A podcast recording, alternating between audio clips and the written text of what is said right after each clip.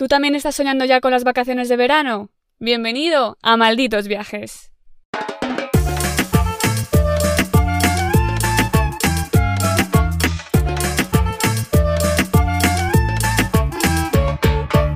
Hola a todos y a todas y bienvenidos a un nuevo episodio de Malditos Viajes. Yo soy Eva y como siempre, a mi lado, no esta vez, todavía tampoco, mi queridísima Geraldine. ¿Cómo estás, amiga? Hola Eva, a tu lado virtual podemos decir, ¿no? Esto es como diva virtual en la distancia, pero en la cercanía también, gracias a Internet. Esas referencias de diva virtual. Yo qué sé. En Temazo, ¿eh? Además, que es que eh, muy lejos estamos, pero nuestros corazones siguen juntos porque mira el outfit. O sea, para quien nos esté escuchando, claro, no nos hemos puesto de acuerdo. Eso es, vamos de rayas las dos. Exacto, rayas marineras. Es verdad que las dos somos muy rayadas, ¿no? Nos gustan las rayas, pero no habíamos quedado. Estamos rayadas. Así que bueno, parece ser que seguimos estando conectadas aún en la distancia. Efectivamente. Y, poco más, ¿qué tal te trata la vida? Bueno, pues no me puedo quejar, sigo viva. O sea, eso está bien, ¿no? Hay gente muerta, hay gente que está muriendo, entonces es como, bueno, hay gente que está peor que tú. Claro. La verdad es que siempre, o sea, es bonito y feo a la vez, ¿no? Siempre tú que piensas en tu situación personal dices, siempre va a haber alguien mejor que tú. Mira a, véase Kim Kardashian, ¿sabes? y siempre va a haber gente... es mi referencia en la vida. O yo qué sé, o el rey de España, me da igual. O algún jeque árabe, es que me da igual. Y también alguien peor que tú. No voy a dar referencias, pero siempre hay gente que, que se está muriendo con enfermedades, entonces pues hay que aprovechar lo que nos da la vida. Hay que ser optimistas, desde luego. Sí, ¿tú qué tal? Pues yo muy bien.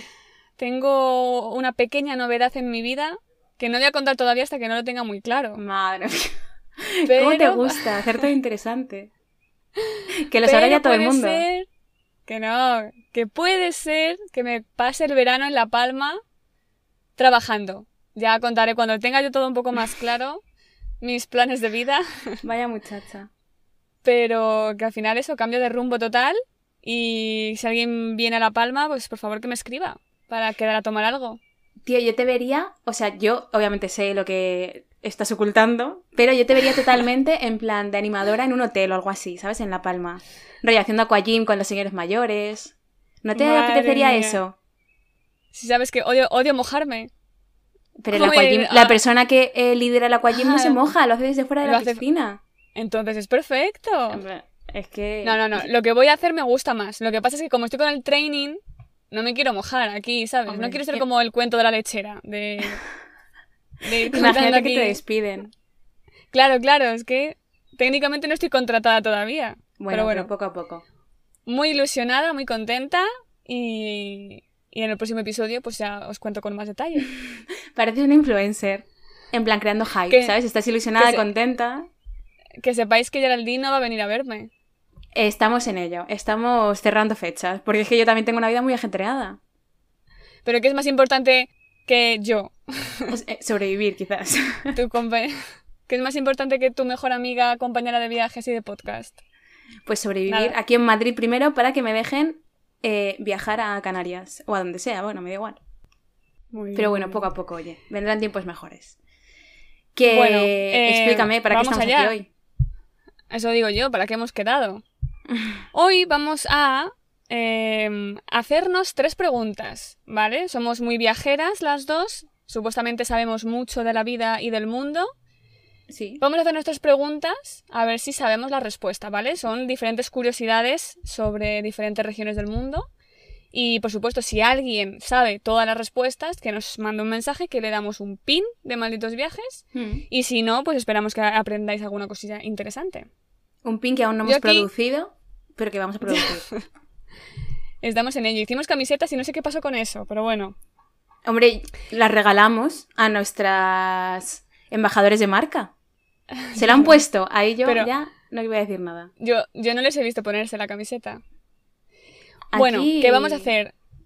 Eso es. Yo voy a hacer tres preguntas y Gerard me va a hacer a mí tres preguntas. No sé cómo de difíciles serán. Me refiero, ¿incluye banderas? Espero que no. No, no, hombre, incluye cosas interesantes. Barras graciosas, yo creo. Vale, o sea, ¿hay alguna pregunta tipo en qué país sacan, desentierran a sus muertos y hacen desfiles, y danzas, efectivamente. De ese rollo, yo creo, ¿no? Porque de eso, eso está en algún episodio que lo contamos por ahí. Bueno. Vale, vale, pues eh, pregúntame. Yo estoy dispuesta a que me preguntes o te pregunto yo a ti antes. Eh, voy a empezar yo. ¿No? Pero voy a empezar fácil. ¿Vale? Porque, claro, aquí la cosa está es que quizás hemos coincidido en alguna. O alguna, alguna ha leído la, la pregunta de la otra sin quererlo. Vale, entonces yo te voy a preguntar dónde y por qué se organizan peleas de camellos. Ah. ¿Eso lo has leído? No lo he leído, no. O sea, no, sé qué habrás puesto en Google para buscar ese, tipo de información. Bueno. Me parece súper curioso. Peleas, peleas de camellos. Hmm. A ver, yo mi único trato con camellos ha sido en Marruecos y vi peleas señor camello, ¿sabes? Como el que el camello quería pegar al señor, pero entre camellos pues es que tiene que ser algún país tipo Marruecos, no sé dónde hay más camellos, Dubai. En Lanzarote hay camellos, pero no creo que hagan peleas. Yo voy a decir, venga, Marruecos, ¿y por qué? Pues, eh, pues, yo qué sé. Pues tipo pelea de gallos, ¿no? Para apostar. Mm, no del todo. Pero, ¿y cómo te imaginas una pelea de camellos? Porque, claro, yo he tenido que buscar vídeos. En plan, ¿cómo se pelea un camello? ¿Se tira del pelo? el uno al otro. se muerden, se muerden. Tú sabes que el pelo de camello corta las hemorragias nasales, ¿no? Nos lo contaste en el episodio. Si es que en realidad todo está grabado, o sea, cualquier cosa que tú puedas contar es como si Eva, lo dijiste en el episodio número 15. Somos súper aburridas, ¿eh? Somos como las abuelitas contando anécdotas, ya estamos repitiendo lo mismo todo el rato. Venga, que yo creo que, que como que igual les azotan tristemente y les lanzan ahí uno, contra el otro y se, se muerden. Pues más o, o sea, no más o menos. La verdad es que es una tradición de Turquía. ¿Vale? Es una tradición que se remonta a 1830. O sea, es una tradición súper antigua que es verdad que ahora, pues, con toda la mentalidad que estamos cambiando de mm, proteger a los animales y demás, se va llevando a cabo cada vez menos. Pero lo gracioso que a mí me gusta, que es que si buscas un vídeo sale, que es que los camellos cuando se pelean no se muerden en cualquier lado, se muerden las patas para desequilibrar a su oponente y que se ah. caiga. Es gracioso. En realidad, o sea, gracioso y triste a la vez, ¿no? Y triste, claro, pobres camellos.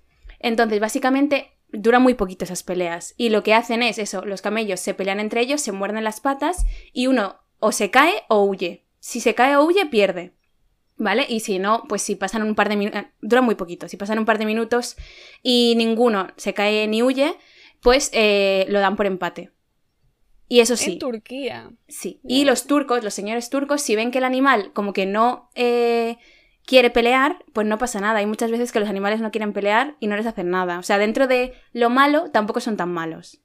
¿No les obligan? No, no, no. No es como los gallos, por ejemplo. Según yo he visto, no. Pero bueno, es un festival que se organiza en la región de Selkuk. Espero que se lea así. Y más o menos unos 100 camellos son los que participan en, el, en los combates. ¿Vale? lo hacen en plan bonito, porque primero hay un desfile donde les adornan con telas, con flores y demás, para que todo, porque claro, aquí dicen, he visto como un mini documental donde salen camelleros, que se llaman, son los dueños de los camellos, hablando, y dicen, sí, es que mi camello será más bonito, mírale qué pelaje, que... o sea, todo el mundo dice, es como lo típico del niño, de un cuando tienes un hijo que es el más bonito del mundo, aunque sea mentira, y aunque todos los camellos sean iguales. Pues efectivamente, todos encuentran a su camello el más bonito. Entonces, lo que pasó hace unos años es que las asociaciones de defensa de los derechos de los animales dijeron que tenían que detener ese tipo de combates. ¿Vale? De todas maneras, los organizadores se siguen eh, organizando este tipo de combates porque dicen que al final pues hacen todo lo posible para proteger al animal, es decir, no le llegan a obligar a pelearse y muchas veces llevan eh, los camellos en los hocicos eh, como cuerdas atados para que no muerdan muy fuerte, ¿vale? O, o para que muerdan hasta donde el camellero le deje sea, es como muerde un poquito, pero no mucho. O sea, se pelean, no, pero no mucho. Pues, eh, mira, sinceramente, hoy en día que tenemos internet y Netflix, ¿no hmm. es más fácil entretenerse así que lanzando a pobres animales a pegarse entre ellos? A ver, es una tradición, es lo de siempre al final. ¿Sabes? Lo, lo, que me hace mucha gracia también que he leído es que, claro, para un camellero, su camello es como lo más de lo más. Es, decir, algunos le ponen el nombre de sus hijos. Rollo, tú tienes un hijo que se llama Pepe, pues para honrar a tu hijo le pones a tu camello el nombre de tu hijo. Me parece súper bonito y es alguna tradición que se podría exportar a España con los animales, por ejemplo, con los perros. Tú tienes un, tu madre tiene una hija que se llama Eva, pues podría llamar a su perra Eva también. para honrar pero... tu nombre. Ya hay una Eva, ¿para qué? Y ya soy bastante perra yo. pero ¿no te parecería bonito? A mí lo que me gusta es que los animales tengan nombres de personas. Es como, ¿por qué tiene que haber nombres exclusivos de personas y de animales? Es como, pues Eso a mi perro le quiero llamar, claro. Tú pues sabes que yo a mi próximo perro quiero llamarle Agustín. Y tiene que ser un perro pequeño y gordito, es que está clarísimo. Es que cara de Agustín, total. Agus. Pues. Pues a mí me parece. Pues eso es lo que venía a contarte, básicamente. Muy interesante, pues bueno. Habrá que ir a Turquía, pero yo no me apunto a ver a los camellos. Yo quiero volar en globo. yo creo que mis preguntas van a ser más fáciles. Bueno. ¿Cuál es la bandera con un círculo rojo en medio? Tengo una preparada que es ¿qué país tiene una rueda en su bandera? Pero luego te la hago. Si veo que... Venga, ¿en qué país es obligatorio llevar armas de fuego? Obligatorio. Obligatorio. Uf, es complicada, ¿eh? No, no la sé. Es como muy obvio. Eh, no. Pues no tengo ni idea. Entiendo que un país pequeño. Corea del Norte. No lo sé. Corea del Norte, ¿tú ves a toda la gente llevando armas de fuego? Es que como no se sabe mucho de Corea del Norte, pues digo yo, pues igual. Yo digo, es que tiene que ser un país africano. Es que no lo sé, me has pillado. Venga, digo... Es que seguro que es algo súper obvio, voy a quedar fatal. Yo no quiero quedar como una inculta, ¿eh? Yo he leído mucho que me sé todas las banderas de los países. Pensé que ibas a tirar por em, Estados Unidos. No, porque ahí no es obligatorio. Sé que están eh, legalizadas, pero no es obligatorio. Es legal, claro. Hombre, es que hay una gran diferencia entre obligarte y dejarte y permitirte.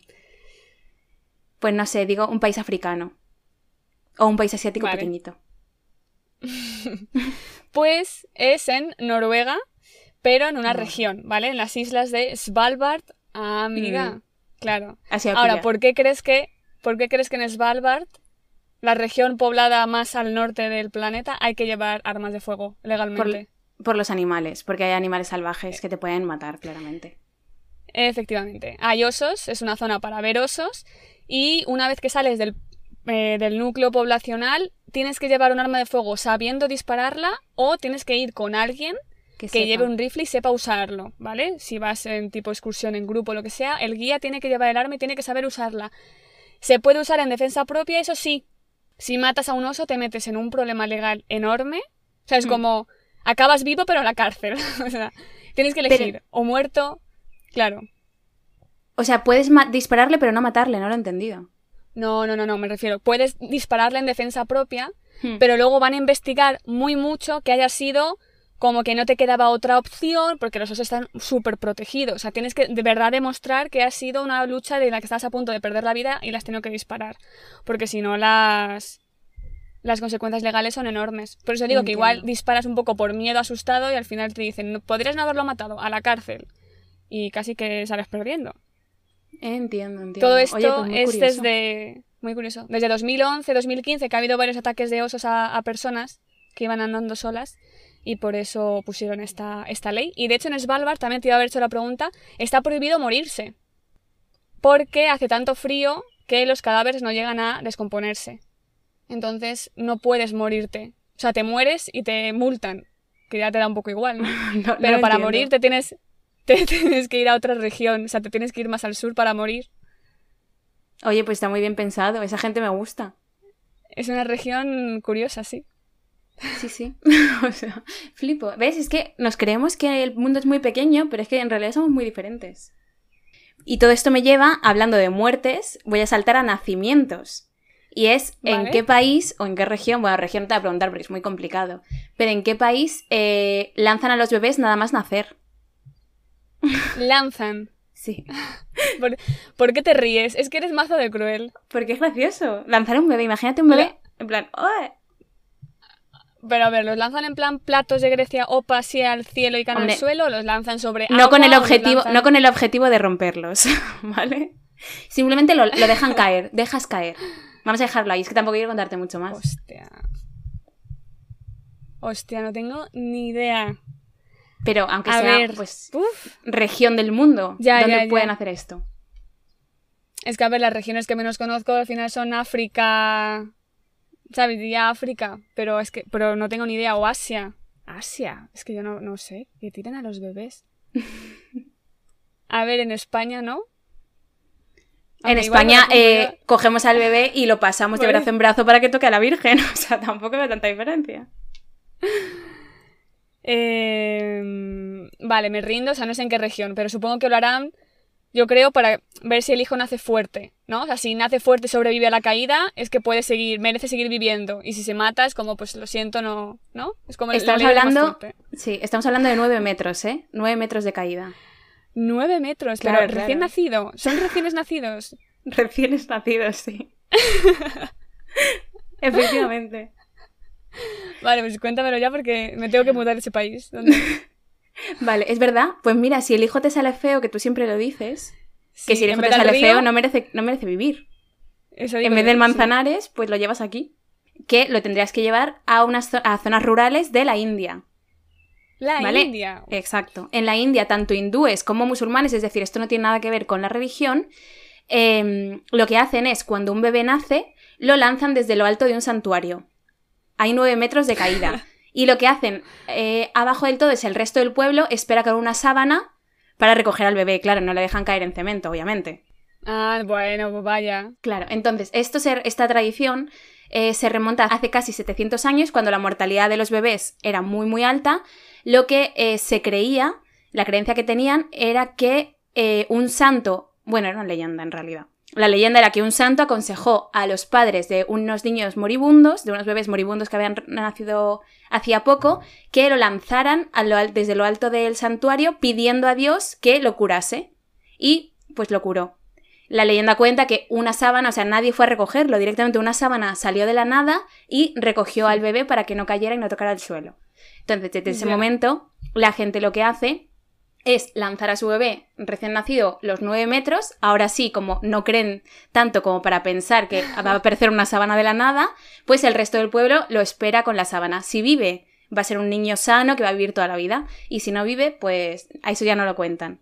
Pero aquí ellos se escudan, los residentes de la ciudad se escudan diciendo que quienes lanzan a los bebés no es gente de la nada, ¿sabes? Que al final es eh, son expertos religiosos, es decir, en tuyo yo que los curas, que saben lanzar. Que yo entiendo que lo dejarán, sí, lo dejarán caer como muy suavemente, muy gentilmente. Y, y en cuanto lo recoge el pueblo con la sábana, rápidamente vuelven a los padres y ya está. Y el niño está, pues, sano toda su vida. Pero a ver, nueve meses, o sea, no jode con los nueve meses. Nueve metros es muchísimo. Ya, en realidad. Incluso para un niño recién nacido que no tiene ahí sus huesecitos bien asentados todavía la cosa es, ¿cuál es, ¿cuál es el porcentaje de supervivencia de esta práctica? No lo he encontrado. lo tienen oculto. Por algo será. Porque es que... Madre mía, en la India. Sí, efectivamente. Interesante. Así como te cuento. Vale, venga. Tengo una pregunta. Esta igual sí que te la sabes. ¿Cuál es el lugar habitado más remoto de la Tierra y cuánto se tarda en llegar? Uf. Pero es que tengo muchas dudas, no lo sé 100% seguro, o sea, tendría varios. Bueno, tú di, a ver. Yo imagino, o alguna mm, isla de la Polinesia, muy lejana. Luego también está Tristán de Acuña, que es muy famoso porque Vanessa Martín tiene una canción, que sé que se tarda como mil años en llegar, porque tienes que coger como un montón de, de transportes. Y yo creo que eso, tiene que ser una isla perdida. Tristán, tanto Tristán como alguna isla de la Polinesia, pues son islas perdidas súper chiquititas. ¿Sabes? O los callos cochinos donde organizan supervivientes. Eso ya. no lo sé. Ahí, llega, ahí llega mucha gente, ¿eh? Ya, en realidad sí. Em, vale, has medio acertado, muy bien. Tristán de Acuña, efectivamente. Pero, ¿cuánto se tarda en llegar? Dime una cifra. Pues eh, dos meses. Es menos. Bueno. 40 días. Menos. 40 días. 20. Un, poquito menos. Puede ser. una semana. Muy bien. Tristán de Acuña, eso es. Tristán de Acuña. Esta es una isla perdida en mitad del Atlántico, ¿vale? Tengo aquí las distancias, porque es que está a tomar por saco de todo.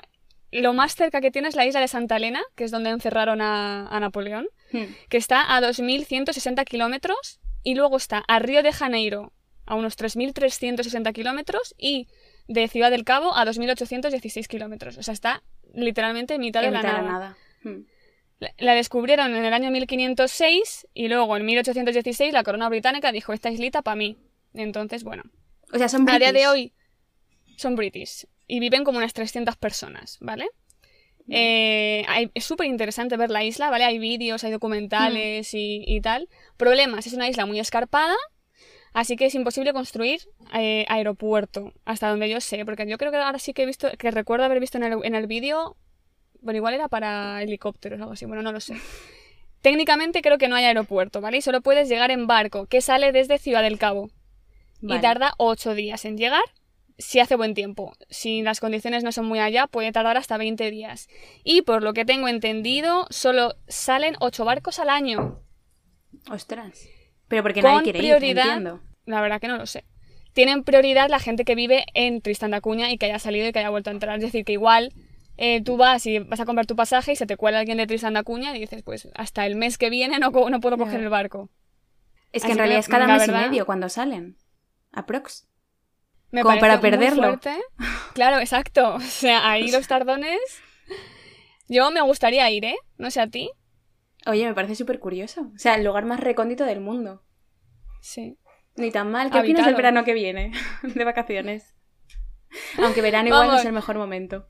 Me está costando que vengáis a La Palma como para ir a Tristan da Cuña. Madre mía. He de decir que a La Palma también está complicado llegar, ¿eh? Depende de la temporada. También es una isla muy escarpada y, puede ser un poco inaccesible, sí, sí, sí. ¿Y el aeropuerto es grande? ¿O es, tiene solo una pista? Ah, ¿El aquí de La Palma? Hmm, sí. Una pista. Y de hecho, tuvieron que ganarle al mar medio kilómetro. Porque andaban justitos, justitos. O sea, en La Palma hay muy pocas zonas llanas. Incluso hmm. el pueblo que se llama Los Llanos es mentira, no es llano, ¿vale? O sea, hmm. te engañan.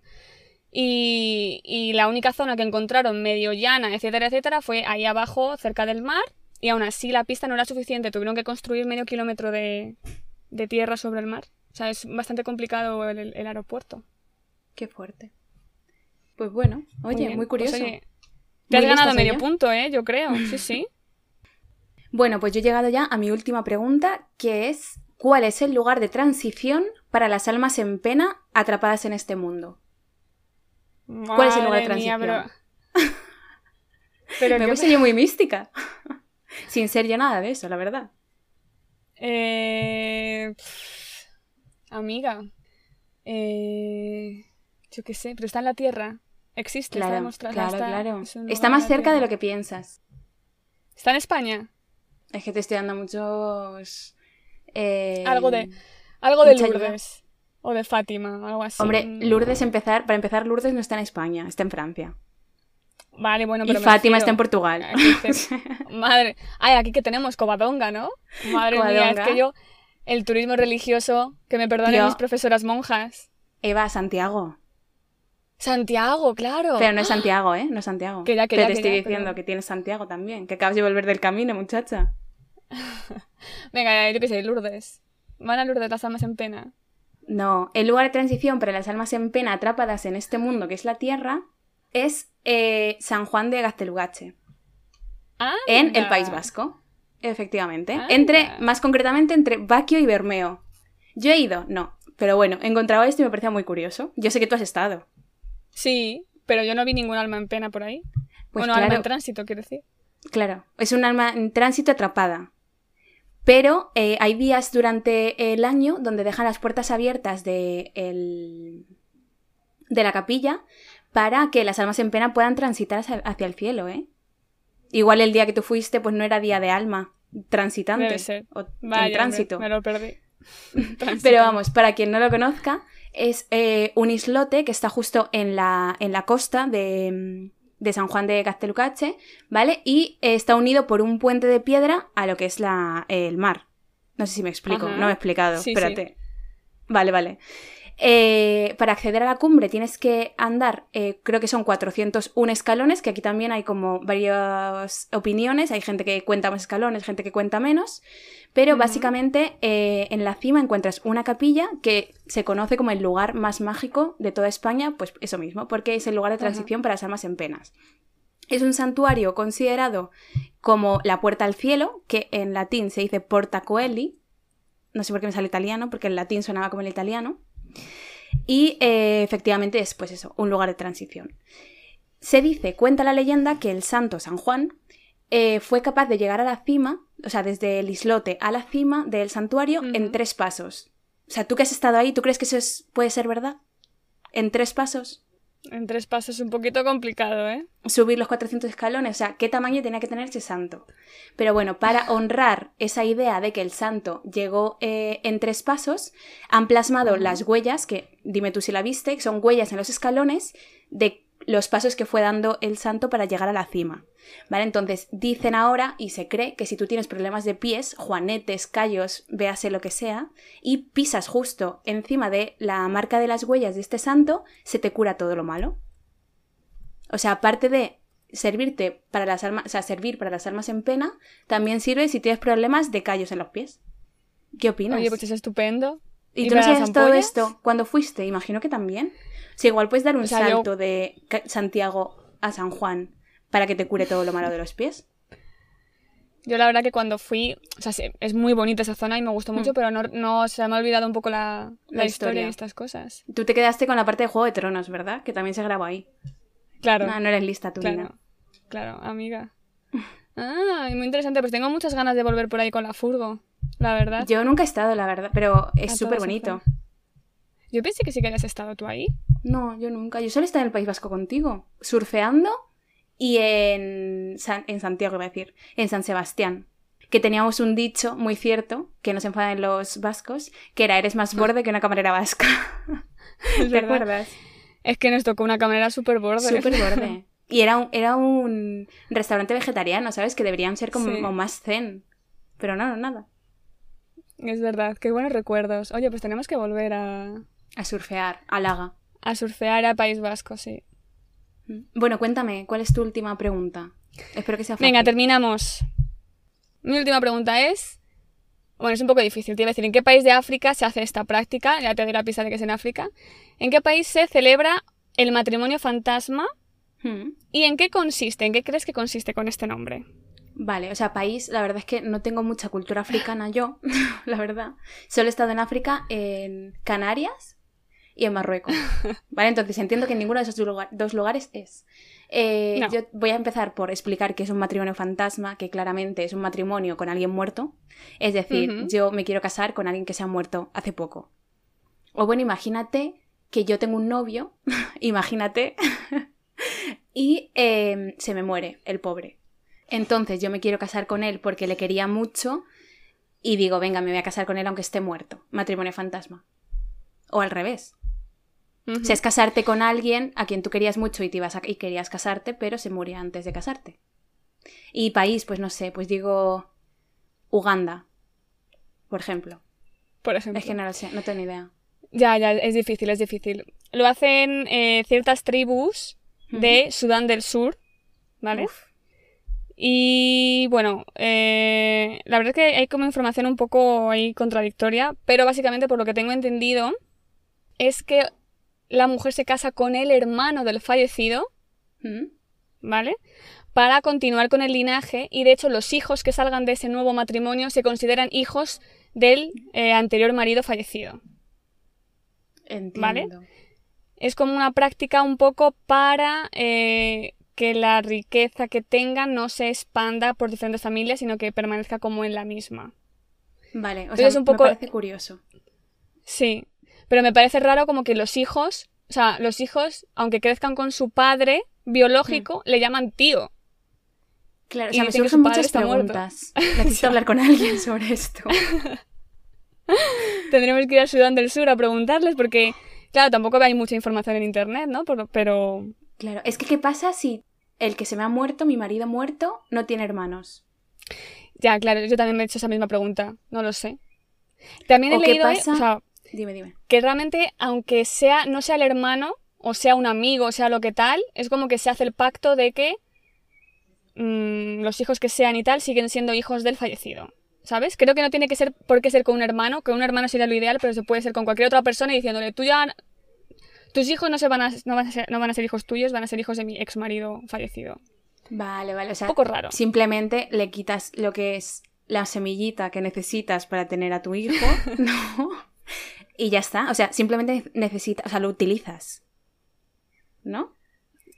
Simplemente necesitas esa semillita de ellos, porque luego no van a hacerse cargo ni van a ser hijos de nadie, o sea, de esa persona.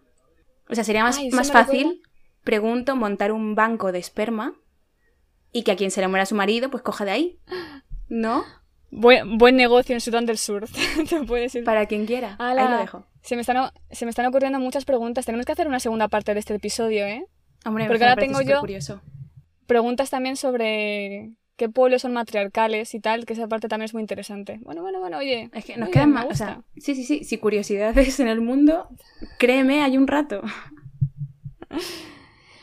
Bueno, pues eh, vale, pues investiga, investiga Sudán del Sur, esta práctica matrimonio fantasma que es que es súper interesante. Hmm. Yo creo que hemos quedado medio punto tú, cero yo, ¿no? Sí, tú has, ganado, poco, ¿eh? la verdad. Yo he ganado, pues como siempre. la verdad, Aquí... no, me, no me sorprende. Tú no, no puedes ser la graciosa y la lista a la vez. Es que así soy. Es que, ¿sabes cuál la es lista el problema? era yo. Que soy morena, que no soy rubia. Entonces, que lo tengo todo. Ah, entonces tengo el juego perdido siempre. Claro. Por eso he inventado yo este juego. Por eso ha sido idea tuya grabar esto, claro, amiga. Exacto. Pero bueno, yo creo que ya suficiente información para todos los cerebros que nos estén escuchando.